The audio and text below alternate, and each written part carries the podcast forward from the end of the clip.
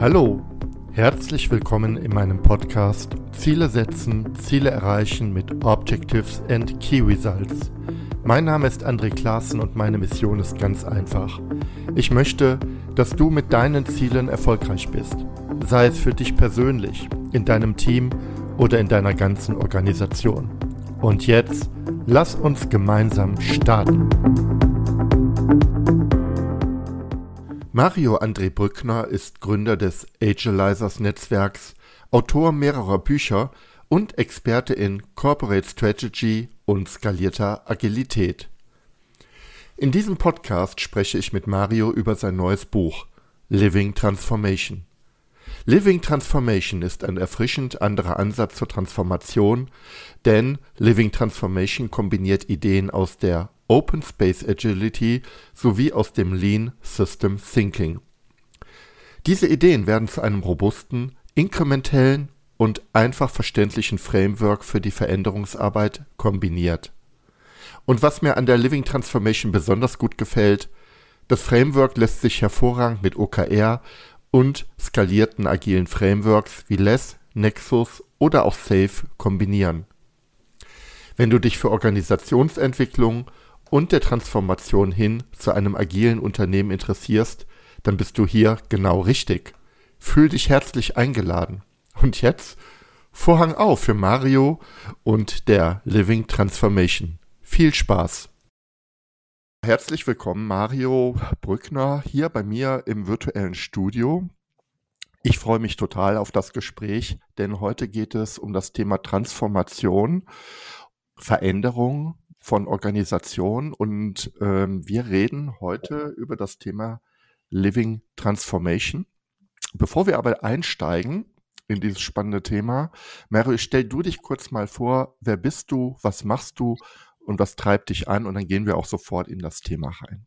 Ja, vielen Dank erstmal, André, für die Einladung, dass ich hier sein darf und über dieses wichtige Thema der agilen Transformation halt reden kann. Ja, wer bin ich? Ähm, Mario Brückner, wohne in der Nähe von äh, Düsseldorf, bin Vater von zwei Kindern, im agilen Umfeld seit 2010 unterwegs, damals erste Erfahrung bei als Scrum Master in agilen Projekten. Mittlerweile beschäftige ich mich mit äh, Themen wie agile Transformation, skalierbare Agilität und Innovationsförderung in skalierten agilen Umfelden. Ähm, was heißt beschäftigen? Also ich bin als Speaker unterwegs für Veranstaltungen, ähm, trainiere an, in der Agilizer Akademie als Trainer und bin noch als Agile Coach bei unterschiedlichen Firmen unterwegs. Und hobbytechnisch, ich meine, ich habe meinen Beruf zum Hobby gemacht. Ich mache das unheimlich gerne, ähm, aber unter anderem davon, äh, unter anderem des, von dem weg mal ähm, schreibe ich an Büchern zu Themen der Agilität äh, und bin auch an akademischen Instituten als Dozent, Gastdozent unterwegs. So viel zu mir. Und da sind wir schon, das ist eine schöne Überleitung mit den Büchern, da sind wir schon beim Thema, denn ich habe auch ein Buch von dir gelesen, was mir tatsächlich sehr gefallen hat, nämlich das Buch Living Transformation. Und das soll auch Thema dieses Podcasts sein. Und zwar im Kontext zur Objectives and Key Results. Aber bevor wir da einsteigen, jetzt mal ganz platt, Living Transformation. Was ist das? Was ist die grundsätzliche Idee dahinter? Living, sagt, ist ja schon erster Hinweis. Mhm. Was ist die, der Kern von Living Transformation? Ja, im Endeffekt beantwortet es die Frage, wie ich erfolgreich einen, einen Prozess, eine Struktur einem Unternehmen, einer Organisation mitgeben kann, um eine Transformation nachhaltig und dauerhaft eigentlich durchzuführen. Ne? Also ich bin in der Situation, eine Organisation möchte agiler werden, möchte bestimmte Änderungen in einem System haben und wie mache ich das Ganze? Ne? Der Agilist sagt normalerweise experimentieren, ja, das ist auch grundsätzlich richtig. Ähm, aber unsere Erfahrung ist über die letzten fünf, sechs Jahren, dass es etwas Struktur, etwas Halt, etwas Prozesse, etwas Klarheit in, im Vorgehen selber, äh, dem Prozess selber helfen, dass eine Organisation auch Fortschritte machen kann und nicht nur Transformation auf dem Papier ähm, ermöglicht oder erreicht. Und diese Struktur gibst du hier an und ich bin ganz ehrlich, beim Lesen des Buchs erinnerten mich einige Strukturen an andere agile Methoden. Aber vielleicht schauen wir mal auf die Struktur. Was ist der Kern dieser Struktur oder was sind so die, die Grundideen, die eine Organisation helfen können, diesen Veränderungsprozess, der ja nicht ohne ist, erfolgreich zu ja, durchzuführen. Was, was ist die Struktur von Living Transformation, die grundsätzliche Struktur? Ja, die grundsätzliche Struktur ist relativ äh, einfach zu begreifen. Deswegen hat es in dem Buch auch nur 70 Seiten zu dem Transformationsansatz. Die restlichen, die restlichen Seiten sind über eine agile Strategiearbeit. Worum geht es in diesen 70 Seiten? Im Endeffekt ähm, arbeite ich in Iterationen. Also das mhm. heißt, ich würde nicht eine Transformation über drei Jahre planen. Ich glaube, das ist auch äh, grob fahrlässig und maximal falsch, weil ich weiß gar nicht, wie sich alles entwickeln wird, außerhalb der Unternehmung, innerhalb der Unternehmung. Und jede drei Monate kann ich auf Sicht fahren kann sagen, an welchen Inhalten, ja, wir sprechen hier von sogenannten Transformation Epics, äh, ich arbeiten möchte, mit welcher Priorität, also was ich weglasse, was ich fokussiere und auch mit welcher Kapazität, also welche Veränderungsgeschwindigkeit möchte ich eigentlich in ein Unternehmen reinbringen. Und das ist dann kein äh, Ich wünsche mir was und Wishful Thinking, sondern das sind halt auch harte Zahlen dahinter, womit ich dann jede drei Monate steuern kann. Und ähm, wir haben Du hattest es eben angesprochen, du siehst bestimmte Parallelen. Das ist auch gut so, weil wir diesen Ansatz über, über Jahre entwickelt haben, auch mit Leuten zusammen, die uns inspiriert haben, die daran mitgewirkt haben. Einer zum Beispiel ist, ist Daniel Metzig, ähm, der, der Autor von Culture Game, Inviting Leadership, Open Space Agility. All diese Konzepte haben natürlich auch diesen Living Transformation Ansatz äh, mit beeinflusst und ähm, beispielsweise diese klare Delegation von Accountability und Responsibility in die Teams rein. Ja, das sind Ideen, die basieren auf Metzigs äh, Grundlagen und ähm, dementsprechend ähm, ist es halt auch wichtig, dass man die Living Transformation nicht als Eigenneuwerk, sondern es ist in Kombination, so wie es hier ist, neu und was heißt neu? Fünf, sechs Jahre alt und praxiserprobt und es funktioniert einfach. Ja. Der Daniel Metzig hat ja einen eigenen Ansatz auch abgeleitet aus, äh, am Ende ist es ja so, und das ist ja auch gut so, wir, wir arbeiten ja auf einen Berg von Erfahrungen, nämlich das, da ist das Open Space Agility, da habe ich auch eine Podcast-Episode zu gemacht, jetzt in dem Zusammenhang. Und auch die Open Space Agility, die hat nicht mit drei Monaten Inkrementen gearbeitet, sondern wenn ich mich richtig erinnere, mit sechs Monaten. Das weiß ich jetzt aber tatsächlich nicht ganz exakt. Hatte aber vom Beteiligungsansatz ein wirkliches Großformat, den Open Space. Ähm, du arbeitest mit schnelleren Sprints in diesem Konzept. Und ähm, wer ist denn da eigentlich beteiligt? Also wie, wer arbeitet denn da in so einem Transformation Increment an der Veränderung? Ich, wir reden ja hier über ein, eine Unternehmung. Und ähm, wer, haben wir da wieder ein Transformation Team? Und wenn ja, ähm, wie sieht das aus und, und, und, wie unterscheidet sich das von den bisherigen Ansätzen mit Transformation Teams, die ich persönlich teilweise auch etwas skeptisch sehe? Also, wer, wie, wie mhm. organisierst du Beteiligung in diesem Konzept? Ja, ähm, also erstmal, ja, wir haben kürzere Zyklen. Wir haben diese drei Monate und innerhalb der drei Monaten haben wir dann vier Wochen sogenannte Transformation Sprints. Ja, mhm. dementsprechend haben wir da die die die ähm, die Häufigkeit äh, und auch die Kurzweiligkeit eines Sprintes angepasst, um einfach frühes Feedback zu geben. Ähm, das erst kurz als Kommentar dazu. Wer ist involviert? Also deine Skepsis gegenüber äh, dedizierten Transformationsteams, die teile ich. Und die teile ich hundertprozentig, weil ich habe selber, du hast es ja gesehen, im, im, Lebenslauf war ich fünf Jahre lang auch mal in einem Konzern tätig, in einer äh, strategischen Position.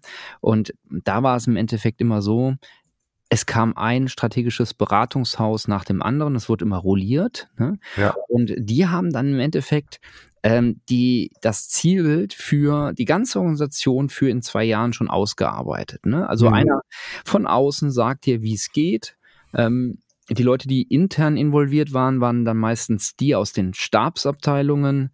Ja. Ähm, und, und was hat das für Auswirkungen gehabt? Das hatte die Auswirkung, dass im Endeffekt jeder Mitarbeiter dachte, hey, da kommt wieder eine Transformation um die Ecke, mal gucken, was das heißt. War ich involviert? Nein. Ähm, das Einzige, was ich hier bekomme, ist, ist halt ein paar PowerPoints, im besten Fall noch ein schönes Video, wo alles bunt ist. Ähm, und das führt natürlich zu einer, einer Demotivation und, und halt auch einer Abkapselung von dem Veränderungsprozess. Und genau das wollen wir ja mit einer Transformation nicht erreichen. Ne? Und deswegen ähm, ist im Living Transformation Ansatz ähm, dieser, dieser Ansatz, dass man ein dediziertes Transformationsteam hat, womöglich noch mit externen sogenannten Experten, äh, definitiv nicht vorgesehen, ähm, sondern äh, andere Konzepte. Wie sehen diese anderen Konzepte aus? Das ist jetzt die Steilvorlage. Ja, ja, genau. genau. Also ich, da, da würde ich einmal kurz in diesen äh, Prozess halt eingehen. Also gerne. In, in, der, in, dem, in dem Zusammenhang ist es im Endeffekt so, wir glauben, dass eine Mischung macht Sinn von den Mitarbeitern, die selber auch, ich sag mal, die, die Transformation, von der Transformation betroffen sind. Ähm, es gibt diesen Satz, Beteiligte zu Betroffenen machen. Und es gilt, wir, wir kennen das aus der Führungsebene heraus. Ja, andersrum. Ähm, Betroffene zu Beteiligten. So Ganz wichtig. Genau, genau. Weil das, das, das andere gibt's ja relativ oft. genau. Nee, genau so rum. Genau. Jetzt, ähm, und das haben wir im Endeffekt gemacht, indem wir gesagt haben, wie kann man die Gesamtorganisation mit einbinden? So, und das muss natürlich auch in Zeiten von äh, Wirtschaftlichkeit effizient erfolgen. Und dann äh, haben wir das so gemacht, dass wir gesagt haben, jede drei Monate kann sich das Tran sogenannte Transformationsteam neu bilden. Also über die, über die Priorisierung wird ja gesagt, was ich jede drei Monate mache, also welcher Transformation Epic in der Priorisierung oben ist, welcher weiter unten ist oder welcher gar nicht gemacht wird und die Kapazitätsallokation.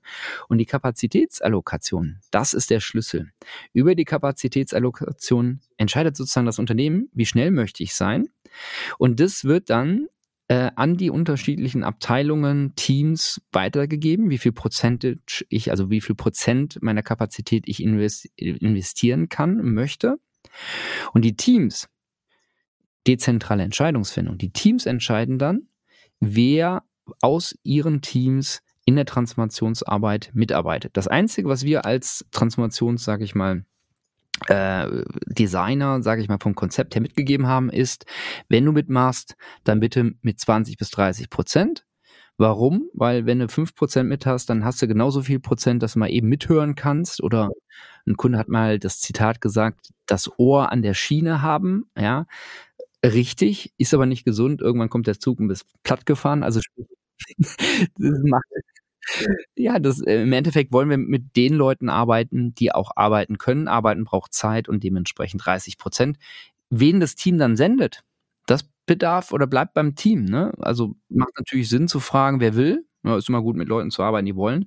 Wer kann was beitragen zu den Themen und äh, wer ist auch abdingbar. Ne? Und, ähm, und dann hast du im Endeffekt jede drei Monate neue Teams, Zusammensetzung, neue Teamleute, die sich da involvieren. Das heißt, die Mitarbeiterinnen und Mitarbeiter setzen sich so jede drei Monate neu zusammen, lernen teilweise auch in dieser Transformation selber auch agile Methoden kennen. Ne, das sind, sind beispielsweise Abte äh, Mitarbeiterinnen von Abteilungen, die die Accounting Controlling sind, die, die haben vorher mit Agilität recht wenig zu tun gehabt und lernen über diese Mitarbeit auf einmal nicht nur die Zukunft zu gestalten von ihrer Organisation, ganzheitlich mit, mit den anderen Mitarbeitern aus anderen äh, Abteilungen, sondern äh, auch, wie ich nachher einen Sprint zum Beispiel mache. Ne? Also ja. dementsprechend ist das Ziel von so einer Transformation originär, ist das Ziel natürlich, eine Veränderung herbeizuführen zum Guten hin, ne? damit die Arbeit effizienter ist, besser ist, flexibler ist, schneller ist.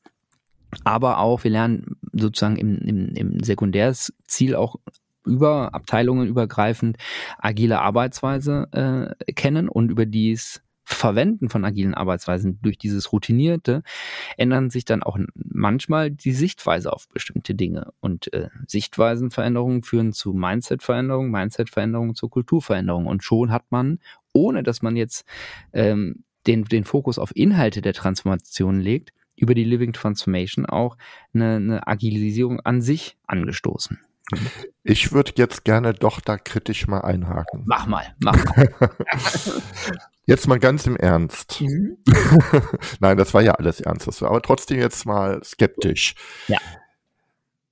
Dieses Angebot nach drei Monaten, das Transformation Team, neu zu besetzen mit anderen Menschen, die neu einsteigen und äh, weiteren Menschen, die rausgehen, ja. ist auf der ähm, Sachebene völlig plausibel, genauso wie du das gerade gesagt hast. Aber funktioniert das wirklich? Ja, ähm, wir reden hier über auch über Teams, die sich verändern, die also dann wieder zusammenfinden müssen. Also ich habe genau das Thema der Teambuilding Themen auch dann im Transformation-Team drin, so zumindest stelle ich mir das vor, was aber wiederum aber total notwendig ist, weil ich will ja auch in die Breite gehen. Und gleichzeitig ist es so, dass ich in ganz vielen Organisationen, wo Veränderung äh, ein Thema ist, gleichzeitig auch der Grund der Veränderung ein unternehmerischer Stress ist, ähm, ja, der eben genau diese Veränderung notwendig macht. Also der Stress ist ja schon dann länger da.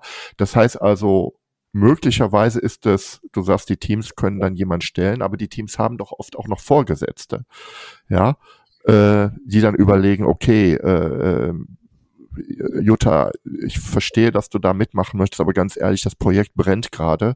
Äh, wir nehmen den Peter. Ähm, also klappt das? Also deswegen bin ich da tatsächlich ein Stück weit noch skeptisch ob dieses Angebot ausreicht für eine gesunde Fluktuation oder ob das nicht eher etwas ist, was doch Schwierigkeiten bereiten wird. Mhm. Also da sind jetzt drei Aspekte drin, würde ich mal oh, sagen. Drei. Eine, ja. Das eine ist, ähm, wie schaffe ich es eigentlich daran, wo ein Team gearbeitet hat, dass das andere Team, wenn es neu zusammengesetzt ist, inhaltlich sofort reingreifen kann. Ne? Ja. Äh, das zweite Team, was du, äh, Thema, was du angesprochen hast, ist die Teamdynamik und wie lieferfähig ist so ein neu zusammengesetztes Team. Und das dritte Thema ist, ähm, habe ich überhaupt als Mitarbeiterin und Mitarbeiter die Freiheit, da reinzugehen? Ähm, diese drei Dinge sind in der Praxis, haben wir die Schwierigkeiten auch beobachtet vor, ich glaube, vier, fünf Jahren. Mhm. Und die haben dazu geführt, dass wir auch jetzt die Living Transformation in dieser Form haben, wie sie auch in einem Buch gegossen ist. Das ist im Endeffekt auch ein Ergebnis gewesen zur, von Beobachtung von Dysfunktionen. Mhm. Wie sind wir auf diese drei Sachen, wie haben wir da reagiert? Lass mich kurz drauf eingehen. Auf der ersten Sache ist ja die rein inhaltliche Ebene. Ja. Wir haben in der Transformation haben wir eine, ein sehr cooles Informationskonzept. Hängt damit zusammen, wir kommunizieren nämlich gar nicht, sondern Entschuldigung, das schneide ich raus.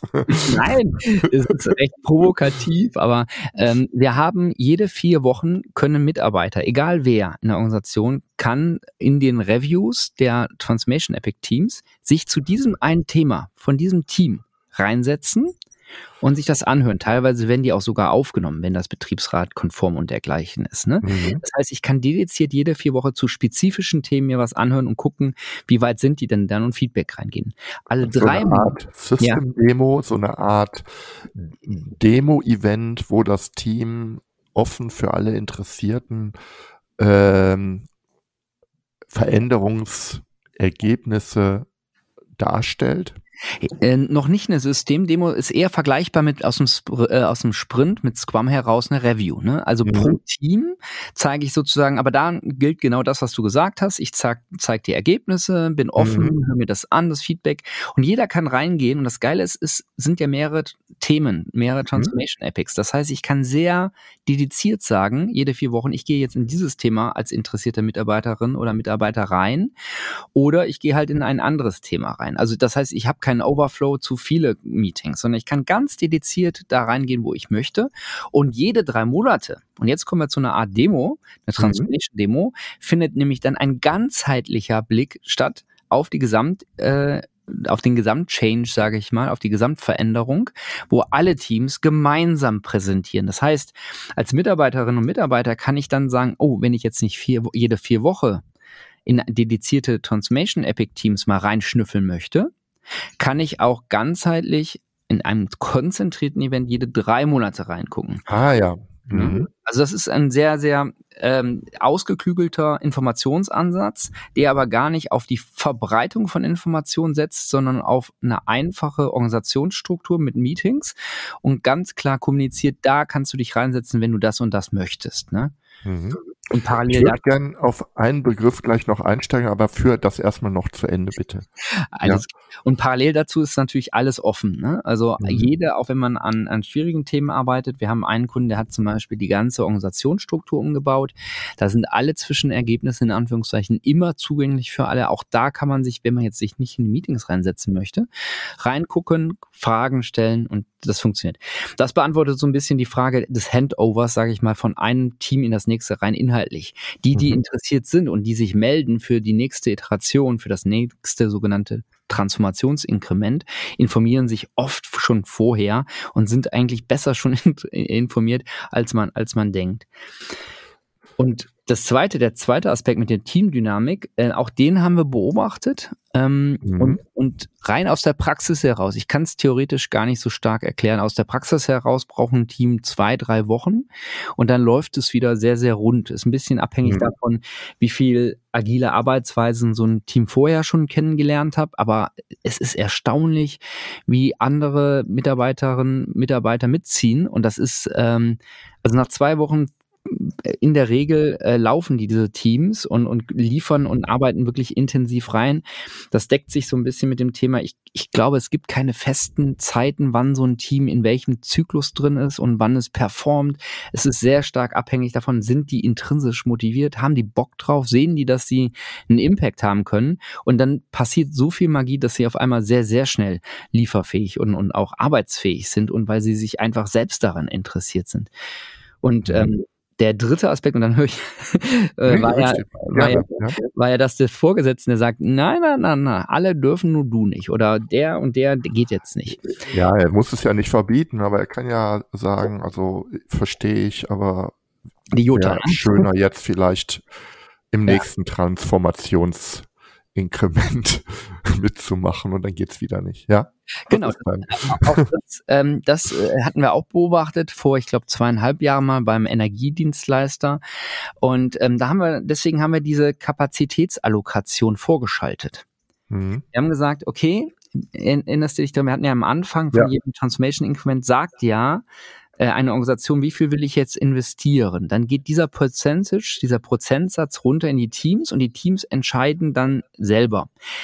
Wenn der runtergeht, kann es natürlich auch sein, dass immer wieder bestimmte Leute so existenziell wichtig sind, dass sie nicht gehen können in eine Transformation. Mhm. Das entscheidet aber dann, sollte das Team entscheiden, weil das muss auch nachher äh, darunter leiden, wenn einer geht. Nur wenn ich jetzt zum Beispiel derjenige wäre und zum dritten Mal nicht könnte, glaub mir mal, ich würde alles daran setzen, dass ich hier nicht mehr das Schlüsselloch bin, äh, das, das Bottleneck bin und der Flaschenhals ne? und, und ähm, wird versuchen, äh, alles daran zu setzen, dass ich nächstes Mal auch in die Transformation gehen kann, ohne dass mein Team halt darunter extrem blutet. Ne? Also das, mhm. das, das, legt im Endeffekt eine Dysfunktion, die eh da ist, nämlich ein, ein Flaschenhals, offen, ja, und nach zwei oder drei Mal ähm, hat er auch eine Eigendynamik drin, dass, dass, dass derjenige, der möchte, selber versucht, Lösungen zu schaffen und nicht mehr der Flaschenhals zu sein. Jetzt stellt sich nur die Frage, wer entscheidet denn äh, über die Kapazität? Und das ja. ist eine spannende Frage. Und da ist abhängig davon, welches Unternehmen das ist, haben wir da tatsächlich unterschiedliche Ausprägungen von, von, von diesem Entscheidungsprozess. Mhm. Ich würde gerne auf diese Kapazitätsallokation tatsächlich nochmal einsteigen. Also die erste Frage hast du schon vorweggenommen. Wer entscheidet das? Habe ich eben gedacht, ganz einfach, der Sponsor, aber vielleicht ist es gar nicht so einfach. Und ähm, das ist ja ein unglaublich großer Hebel. Also zumindest wirkt es auf mich so. Hört sich ja erstmal einfach an, Kapazitätsallokation. Äh, was, über was für Größenordnung reden wir? Nehmen wir doch mal diesen Energiekonzern. Also ja. es ist ja ein Konzern, also kein, kein mittelständisches Unternehmen, sondern eine groß, sehr große Organisation. Allein wenn ich da äh, sage, okay, wir, wir, wir, wir setzen mal fünf Prozent in den Change rein, da rede ich ja über Größenordnungen, ähm, äh, da, da, da erschrecken sich doch erstmal alle. Ne? Ja, also richtig erschrecken die sich. Also das ist jetzt, weil ja solche Unternehmungen doch oft auch nicht gerade über, über, über Leerlauf klagen. Aber also wer entscheidet, ist die Frage. Und zweitens, mhm. was sind denn da für, was für Größenordnungen sind denn da äh, realistisch oder wie, welche kennst du? Ja, also wer entscheidet, ähm, hatte ich ja eben gesagt, dass es unterschiedlich ist, je nach Unternehmung. Ne? Also mhm. ähm, es kommt ein bisschen darauf an, wie wie weit das Unternehmen schon auf seiner agilen Reise grundsätzlich ist. Und wichtig ist, dass man in der agilen Transformation für solche Art der Entscheidungen nicht sagt, oh, am besten basisdemokratisch, hätte ich gerne und dergleichen, sondern bei den existierenden Machtstrukturen äh, ja. ansetzt und die auch versteht und es gibt Unternehmen in Schweden beispielsweise, da, da hat die Gesamtorganisation jede drei Monate, also jeder Mitarbeiter nach dem Mittagessen kamen die zusammen einmal jede drei Monate und haben entschieden über die Priorisierung der Transformation Epics. Ne, immer in, in dem mhm. Fall war es in Respekt, also in, in Reflexion zu den OKRs der Unternehmung. Und das zweite Thema ist halt, wie viel Kapazität. Das hat in Schweden hat das zum Beispiel die gesamte Organisation nach dem Mittagessen in einem extra Meeting ähm, vor Ort äh, entschieden. Es ist also ähm, so ein bisschen wie Fachleute oder Leute im agilen Umfeld kennen das als äh, Value Proposition Workshops. In diese Richtung geht das Ganze. Ja, ja. Der Energie Konzerne oder auch andere im, im Manufacturing-Bereich, auch im mittel, größeren Mittelstandbereich, die sagen dann, da wird dann halt oft von der Führungskraft, also von der Gesamtführungskraft oder von den Directs, von den, also von dem, von den Geschäftsführern oder eins darunter das Ganze entschieden. Ähm, Wichtig ist halt, es muss dort entschieden werden, wo die Machtstruktur ist, damit nämlich dann, dein Beispiel mit der Jutta eben, die Führungskraft auf mittlerer Ebene oder unterer Ebene dann nicht sagen kann, ach nee, hm, ich will doch nicht wegen so und so, weil dann ist eine Entscheidung von oben runter, wie viel investiere ich denn jetzt in die Schärfung der Äxte in den nächsten drei Monaten. Aber wir haben es etwas einfacher gemacht, den Leuten, die entscheiden. Wir haben gesagt, pass mal auf, entscheide doch nicht pauschal auf den ganzen Konzern, Mhm. Sondern du kannst im Endeffekt Abteilungen, Hauptabteilungen und dergleichen dediziert in die Transformation reingehen. Dass mhm. du sagst zum Beispiel, mhm. weiß ich nicht, zum Beispiel eine Einheit, die, die kümmert sich jetzt um, um einen Marktstart von einem Produkt oder einem, einem, einem Online-Verkaufsstart äh, in Irland beispielsweise. So, ja. die sind komplett landunter, ne? Und, und da sagst du, okay, diese Einheit, ne, zum Beispiel die, die rein jetzt hypothetisch gesehen, lokale Einheit äh, One Shop Irland, die kümmern sich jetzt nicht um Transformation in den nächsten drei Monaten, ne? Mhm. sondern die kriegen eine Kapazität zugeteilt von 0%. Heißt in Konsequenz, ich erwarte aber auch nichts ne, davon. Und mhm. die können dann 100% in die Delivery von Produkten, Services und Dienstleistungen reingehen, in die Lieferung. Mhm.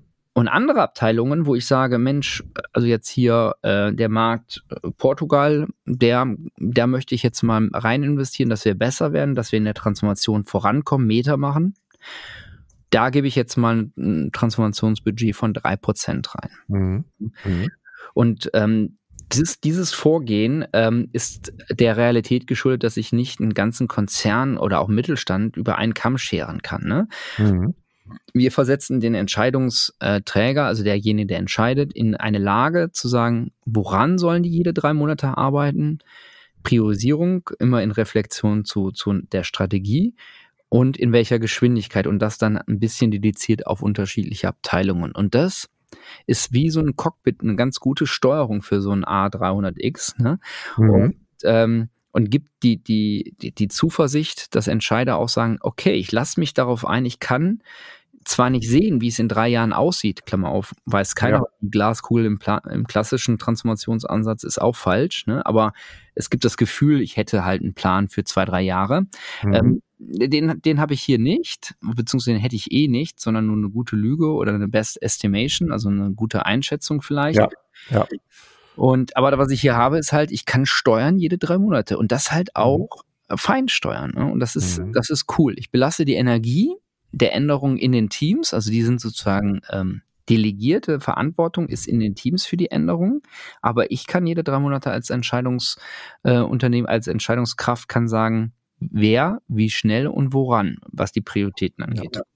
Wobei kein Angebot ist kostenfrei. Dieses Angebot alle drei Monate zu steuern geht natürlich auch mit der absolut notwendigen Mitwirkung ein, auch alle drei Monate mindestens sich aktiv für den Change zu, äh, zu, interessieren und letztendlich, also ich will, äh, ich will nicht sagen, dass ein Unternehmen, was einen Change macht, sich nicht dafür interessiert, aber oft ist es ja so, dass äh, ähm, die Kapazität äh, äh, auch begrenzt ist. Das heißt also, ich muss auch alle drei Monate aktiv interagieren, so stelle ich mir das vor. Und du hast ja gesagt, die Kapazitätsallokation ist ja eine ganz entscheidende Stellschraube äh, für den Veränderungsprozess. Auch den muss ich ja bewerten und unter Umständen verändern. Ja.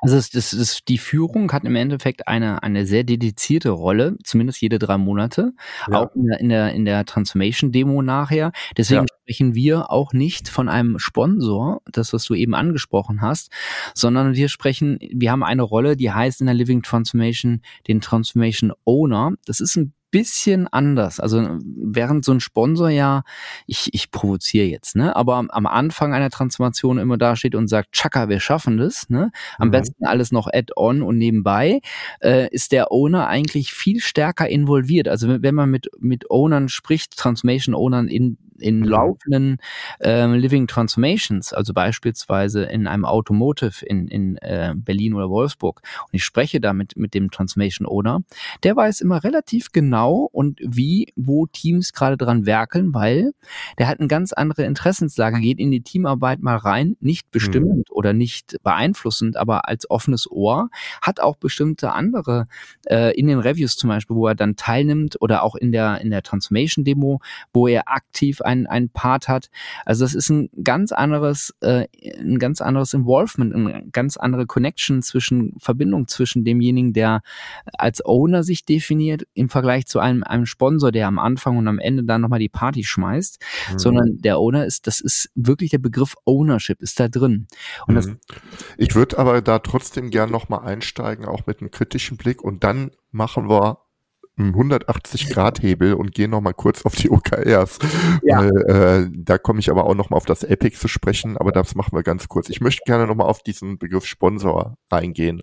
Der mhm. hört sich ja wirklich vielleicht ist das auch ein Problem einer äh, Übersetzung aus dem englischsprachigen Raum, der hört sich ja hier salopp an. Ne? Das ist, bei Sponsor denkt man ja, hat man ja so ein bildlich so eine Art Wohltätigkeit, Charity-Gedanken, wo jemand also Geld investiert und sagt, so Jungs, jetzt macht mal schön.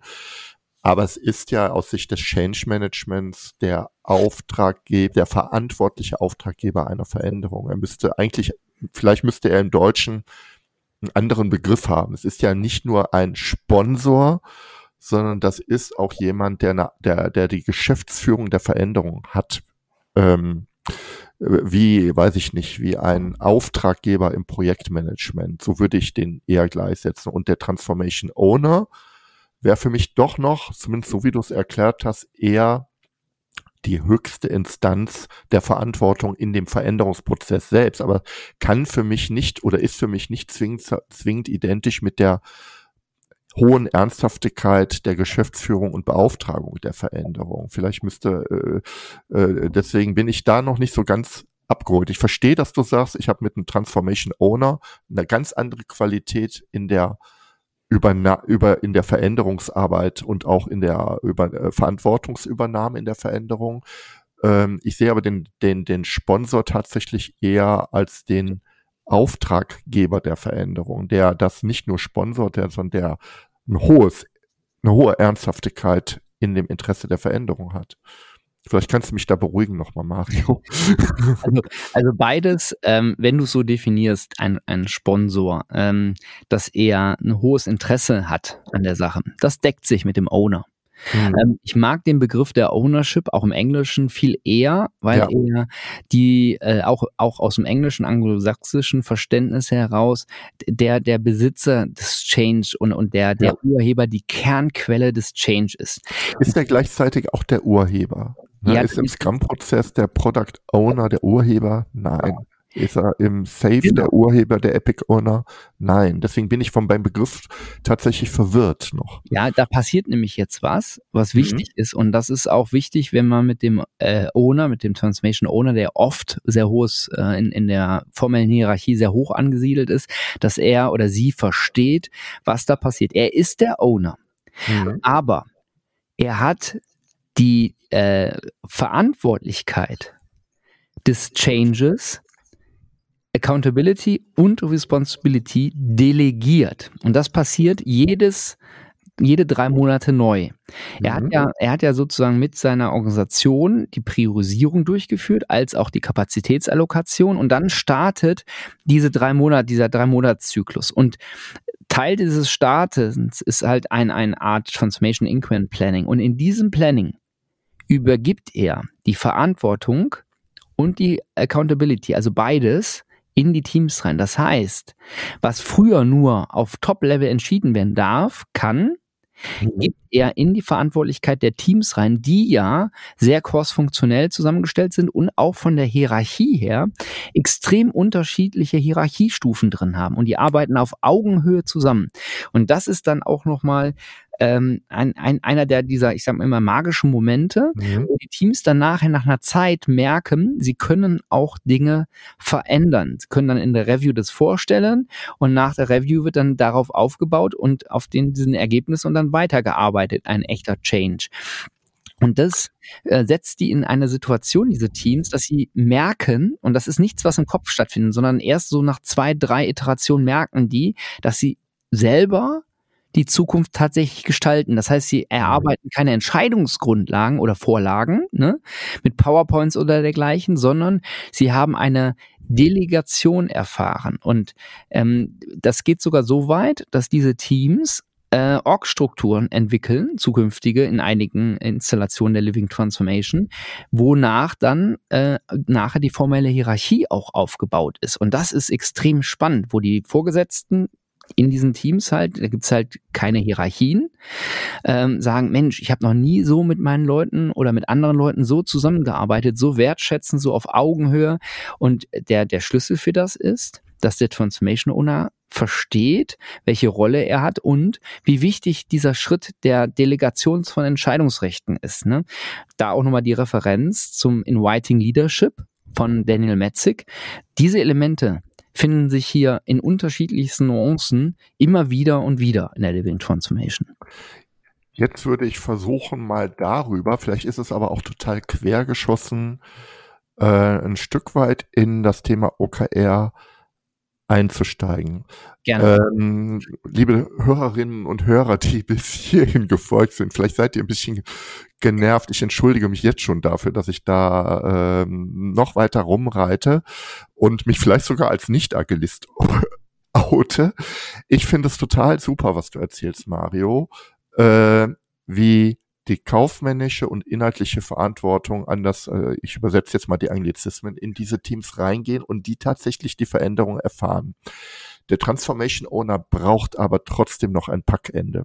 Im Inviting Leadership ist das Packende die, zumindest so, so habe ich das immer interpretiert, die sehr klare Formulierung der Dringlichkeit und der Zielstellung in der Einladung. Also die Einladung ist so eine Art äh, Aufschlag der Zusammenarbeit und darüber steuert der Ein Einladende das, was er haben will. Wie steuert der Transformation Owner, wenn er doch Accountability und Responsibility delegiert? So begeistert das auch dann funktioniert. Also wie setzt er den Rahmen? Ja, genau wie du gesagt hast, über eine Einladung, weil wir haben ja das erste Event, was innerhalb dieser drei Monate im Transformation Increment stattfindet, ist ja das Transformation Increment Planning. Dieser eine Tag, wo alle die zusammenkommen, die wirklich arbeiten in den nächsten drei Monaten. Mhm. Und in dieser Einlad Einladung zu diesem Tag hat ja vorher stattgefunden, Priorisierungsevent, nach, dann auch hat vorher stattgefunden Kapazitätsallokation. Ich habe jetzt Namen.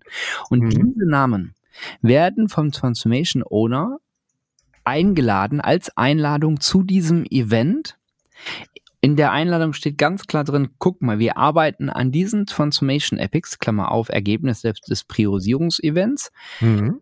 Ihr arbeitet da dran mit der äh, Kapazität, die, die ihr gemeldet habt, die aber von oben sozusagen, Klammer auf, Kapazitätsevent vorgegeben worden ist, mhm. sich aber manifestiert in euch als Person.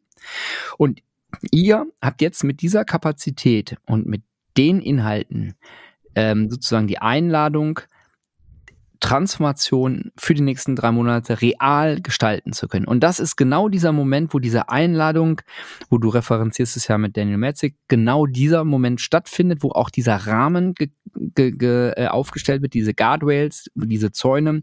Guckt mal, in dem Rahmen habt ihr jetzt die Verantwortung und äh, die Accountability und könnt hier aktiv gestalten. Und das ist genau dieser Moment, wo das stattfindet in der Living Transformation. Jetzt versuche ich, vielleicht ist das jetzt auch kurzschlussartig, die Rolle der OKRs, die ist ja auch in deinem Konzept, und ich sage jetzt immer dein, das ist ja ein, ein Gemeinschaftswerk, ähm, aber wir beide sprechen und, und, und das Buch ist ja auch von dir. Also die in dem Konzept der Living Transformation gibt es ja auch die OKRs. Und äh, wir haben über die Transformation Epics gesprochen. Vielleicht sortieren, machen, sagen wir mal ein, zwei Sätze zu Transformation Epics, weil ich sage das deshalb, weil der Begriff Epic in der agilen Welt für meine Begriffe sehr, sehr unscharf ist. Ja, also ich verstehe im Extreme Programming unter Epic was völlig anderes als im Safe. Ähm, was ist ein Transformation Epic? Erstmal dazu kurz und dann würde ich gerne, vielleicht kannst du dann auch überleiten, ähm, wie, welche Aufgabe haben OKRs in sinnvoller Weise in diesem Transformationsgeschehen? Aber erstmal die Epics. Also der Epic ist relativ äh, einfach geklärt in der Living Transformation. Das ist eine Art Container, ein, ein Themencontainer, wo eine bestimmte, wo die bestimmte Arbeit rein investiert wird. Also beispielsweise, ich habe einen Transformation Epic, der heißt Innovation. Da machen sich die Leute dann Gedanken, äh, wie kann ich Innovation in einer Gesamtorganisation stärken? Was sind sozusagen Inhalte, an denen ich arbeiten kann, Strukturänderungen, Prozesse, die ich verbessern kann, um mehr Innovation reinzubringen? Ein zweiter Container oder Transformation Epic äh, kann sein, ähm, Agile Leadership oder ein anderer ist mhm. Umstellung der formellen Hierarchie. Das sind eigentlich Container, Inhaltscontainer. Und damit sind wir sehr nah an der ursprünglichen Definition, wie es mal zu diesem Begriff Epic ge gekommen ist, ne? indem man gesagt hat, Mensch, ich habe ja im Sprint User Stories, ja, vielleicht auch zusammengefasst muss ich die irgendwie zusammenfassen aus einer Gesamtperspektive oder es ist, ich habe hier eine riesen User Story oder eine riesen Anfrage, äh, die ich nochmal splitten möchte. Wie nennen wir das denn? Ja, das ist ja riesig. Ja, aber Riese ist doof, ne? Und äh, dann eigentlich ist das eine epische Arbeit. Oh, lass uns das mhm. doch Epic nennen. Und ähm, im Endeffekt ein bisschen in diese Richtung ähm, geht es dann der Transformation Epic Begriff. Es ist also ein Themenzusammenhalt, ähm, der wird oft auch äh, in einem Template ähm, niedergeschrieben, dass das sich orientiert an einer Business, an, einer Hypothese, wo man sagt, ich möchte im Endeffekt Innovation in eine Organisation reinbringen, um hm, hm, hm, zu erreichen. Ähm, die Definition, wie so ein Transformation Epic real aussieht, was das, welche Informationen da drin steht, ist von Organisation zu Organisation unterschiedlich. Wir haben natürlich ein paar Dinge, die ganz gut funktionieren, immer wieder mitgenommen in neue Organisationen. Beispielsweise ist es immer vorteilhaft, wenn so ein Transformation Epic tatsächlich auch an einen, einen Schmerzpunkt ähm, ja. definiert. Ne? Also das sind, es gibt bestimmte ähm, Templates, Dinge, die wir mitbringen, zu, aber die, das, das finale Template wird von Organisationen Organisation zu Organisation neu aufgesetzt und auch immer wieder verbessert. Und einer der, der Templates links zum Beispiel ist auch, wie zahlt dieser Transformation Epic im Endeffekt auf die Strategie ein? Ne? Also mhm. wie ist äh, die Strategiearbeit gelingt zu diesem Transformation Epic? Mhm. Ähm, das, was du beschreibst, erinnert mich stark an Handlungsfeldern in der klassischen Strategiearbeit. Ja, dass ich also ähm, Themenbündel identifiziere und sage, vielleicht auch nach einer Strategieanalyse, äh, wir brauchen, wir müssen hier einen Change machen in diesem Themenkomplex und hier einen, einen Change machen in jedem Themenkomplex. Gleichzeitig erinnert mich das auch ein Stück weit äh, an ein anderes Framework, da kommen wir aber noch drauf zu sprechen, äh, Safe.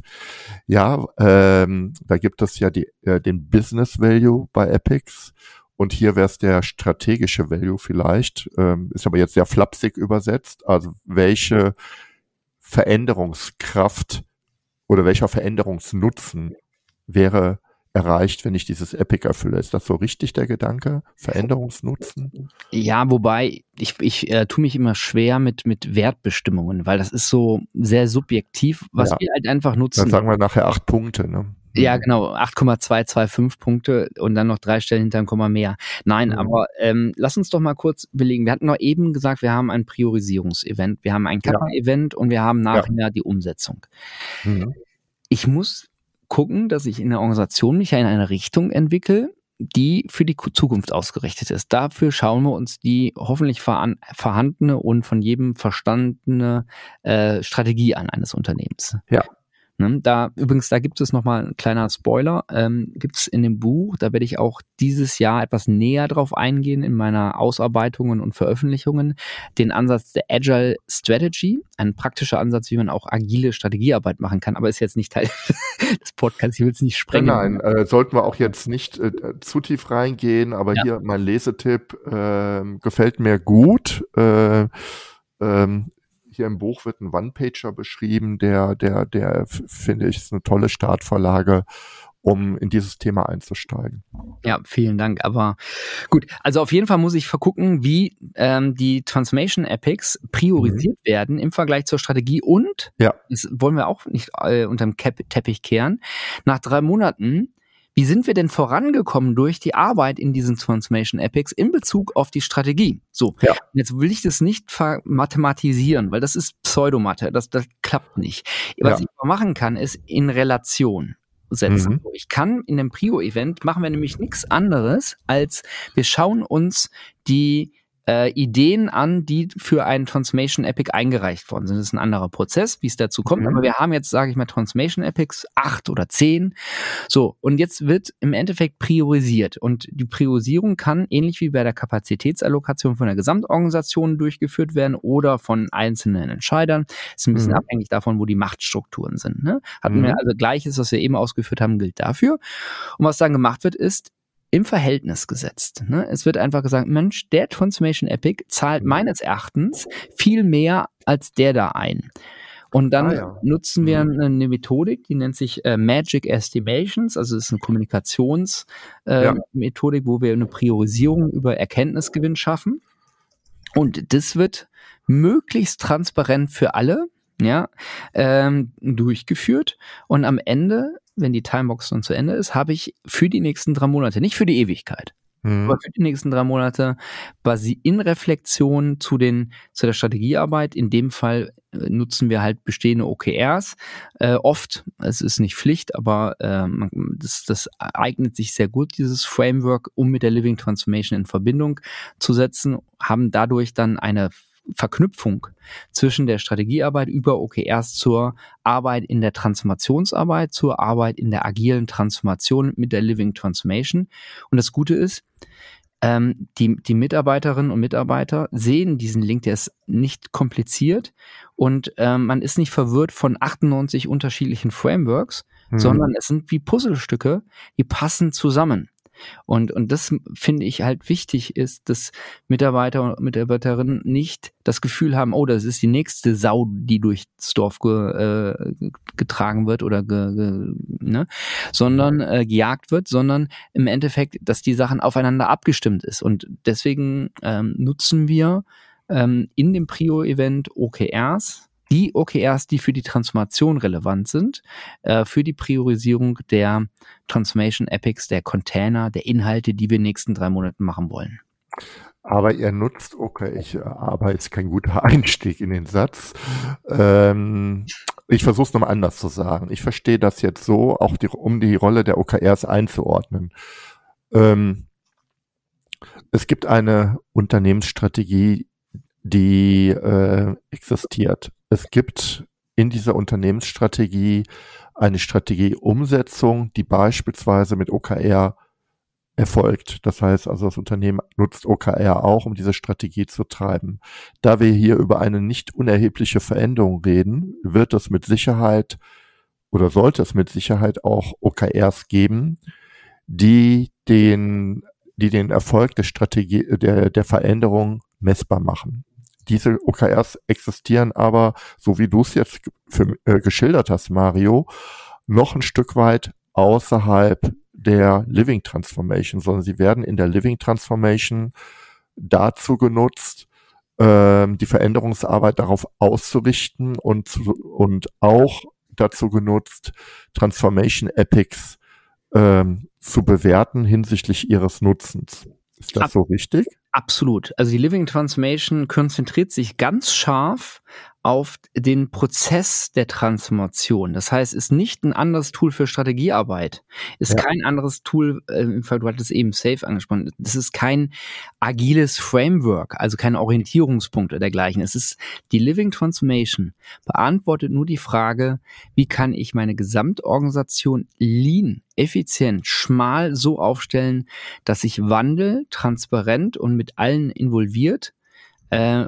dauerhaft umsetzen kann. Und das auf eine Art und Weise nicht zwei Jahre Transformationsprogramm, sondern wirklich ein kontinuierlicher Transformationsprozess, der dauerhaft ist. Und deswegen äh, passt das mit dem Thema OKRs und Strategiearbeit, agile Strategiearbeit sehr gut zusammen, weil mhm. sie sind überschneidungsfrei, sie greifen aber ineinander. Mhm. Die OKRs nutzt ihr aber nicht jetzt mal unabhängig von der, Stra äh, von der äh, ähm, strategischen Einsatzmöglichkeiten in Unternehmen, um beispielsweise einen möglichen Veränderungs, äh, eine Veränderungssituation in den Epics zu beschreiben. Die Epics selbst haben keine, ich sag mal, OKR angelehnten Akzeptanzkriterien. Ich meine, es ist auch ohnehin schwierig, im Change darüber zu reden. Aber es gibt ja auch Veränderungsansätze, ähm, die nutzen OKR tatsächlich, um datengetriebene, äh, ein Stück weit datengetrieben Veränderungen, ähm, ja, ich sag auch mal, äh, auf die, auf die Sachebene zu ziehen. Und die mir sagen, okay, was, was heißt das denn jetzt konkret, wenn wir erfolgreich sind? Ne? Und äh, in, völlig unabhängig jetzt von, von, von der Strategieumsetzung, in der inhaltlichen ähm, Bewertung der Frage, wie können wir denn erkennen, dass unsere Hypothese Erfolg hat oder nicht datengetrieben. Das ist jetzt aber nicht der Ansatz von OKR bei euch. Ähm, ist nicht ausgeschlossen. Also was wir Kann man machen, haben, genau. Also das sind das sind Nuancen der Umsetzung.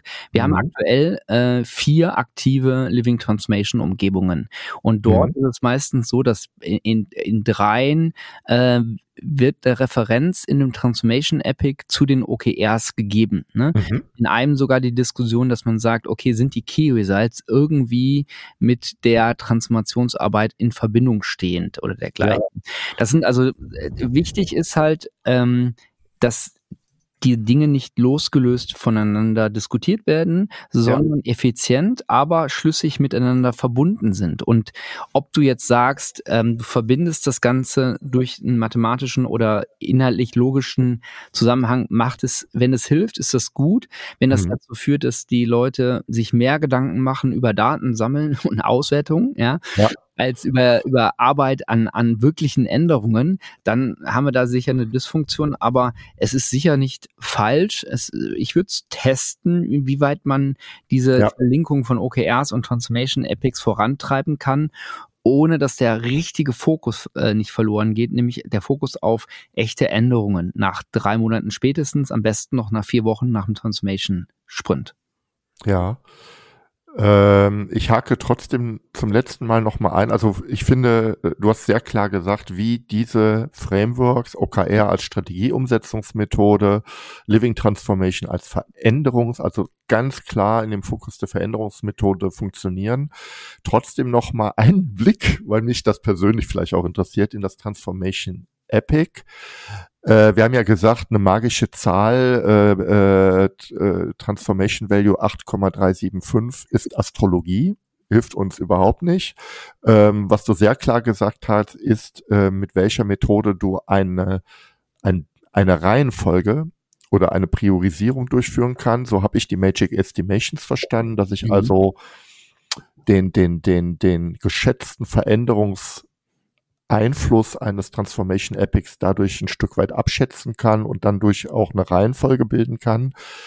Aber gibt es sowas wie äh, ein Transformation Outcome oder eine Transformation Acceptance Kriteria oder irgendwas, woran mhm. ich erkenne, okay, was bedeutet Vielleicht hast du es auch gerade schon dreimal erklärt und ich habe es dreimal nicht verstanden. Aber ähm, gibt es da irgendwie was, äh, was so ein bisschen an den, ähm, ja, vielleicht auch an diesen Akzeptanzkriterien oder an, den, an der Business Outcome Hypothese erinnert? Ja, also wir haben ähm, ja am Ende von den drei Monaten haben wir das die Transformation Demo, wo mhm. halt jeder der Teams ganzheitlich den, der Gesamtorganisation, der, der will, erklärt, was haben sie gemacht und dann wird auch ganzheitlich diskutiert, wie hat das Einfluss auf die Erreichung von OKRs gehabt. Das ist aber mhm. eher outcome-orientiert.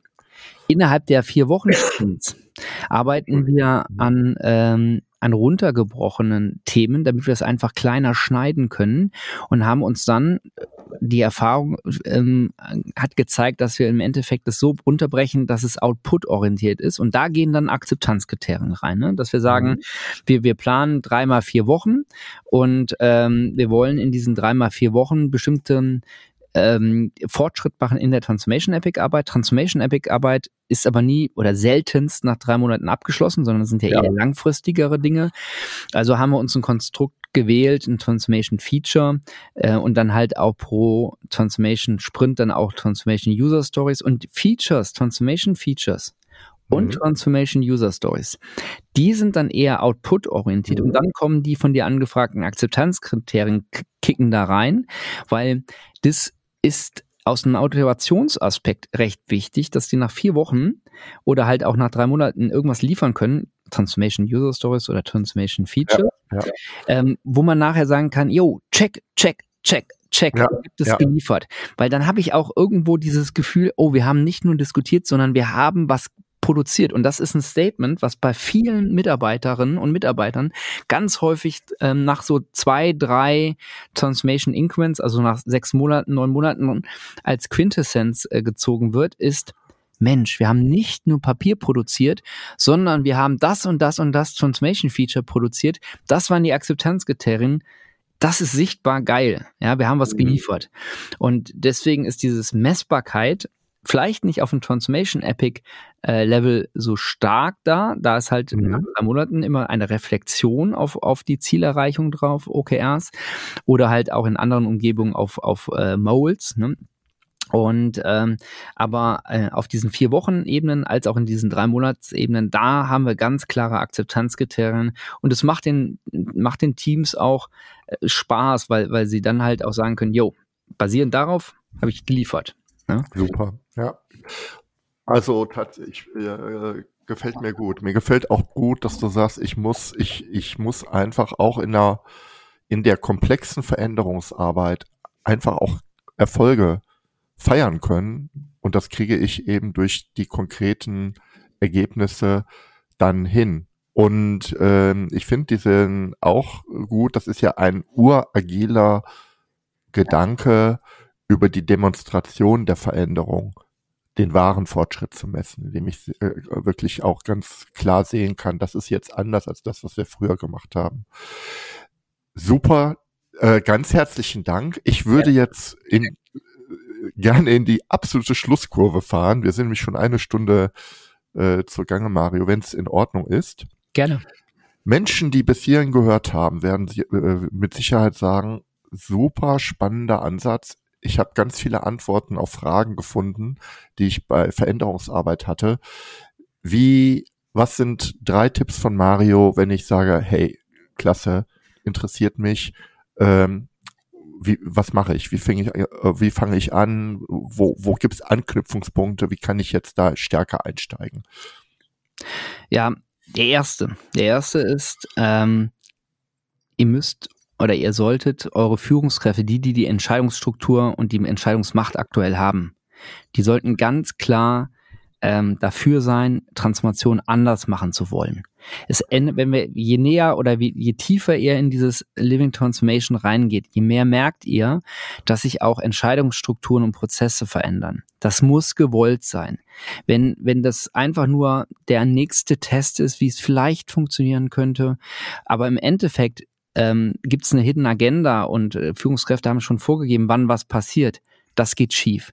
Deswegen, mhm. erste Dinge, Sache ist, die, die Entscheider, die aktuellen Entscheider müssen ähm, wirklich davon überzeugt sein, es anders, machen zu wollen. Ne, das kann sein aufgrund von bestimmten Schmerz, aufgrund von Erfahrungen. Sie haben gemerkt, es geht halt nicht Transformation, wie wir es die letzten Jahre gemacht haben oder dergleichen. Aber die Entscheider, die, die die Powerstrukturen, die Machtstrukturen aktuelle innehaben, müssen dahinter stehen, das äh, zu wollen. Mhm. Zweiter Aspekt. Definiert mit den Entscheidern einen, einen seriösen Testzeitraum.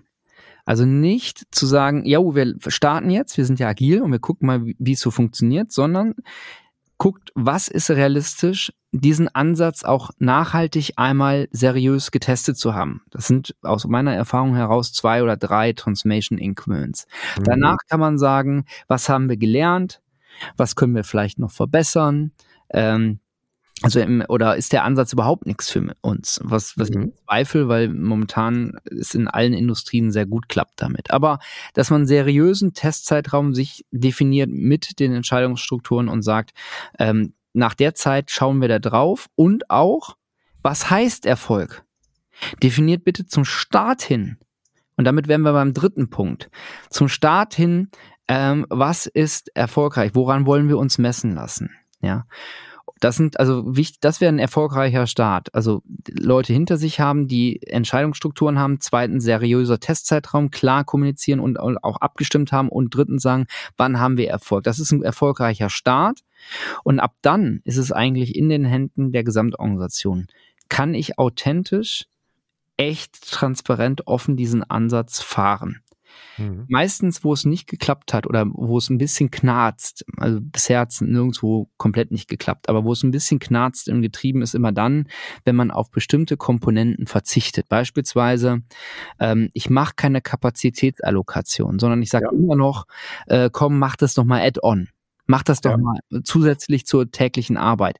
Das ist nicht so, wie es im Living Transformation Ansatz äh, beschrieben ist und es ist nicht so, wie es funktioniert. Dieses Transformation als Hobby geht nur falsch, geht nur in die Brüche. Und dementsprechend oft sehen wir Sand im Getriebe da, wo man halt existenzielle Dinge äh, nicht gemacht hat, vergessen hat, beziehungsweise bewusst nicht gemacht hat.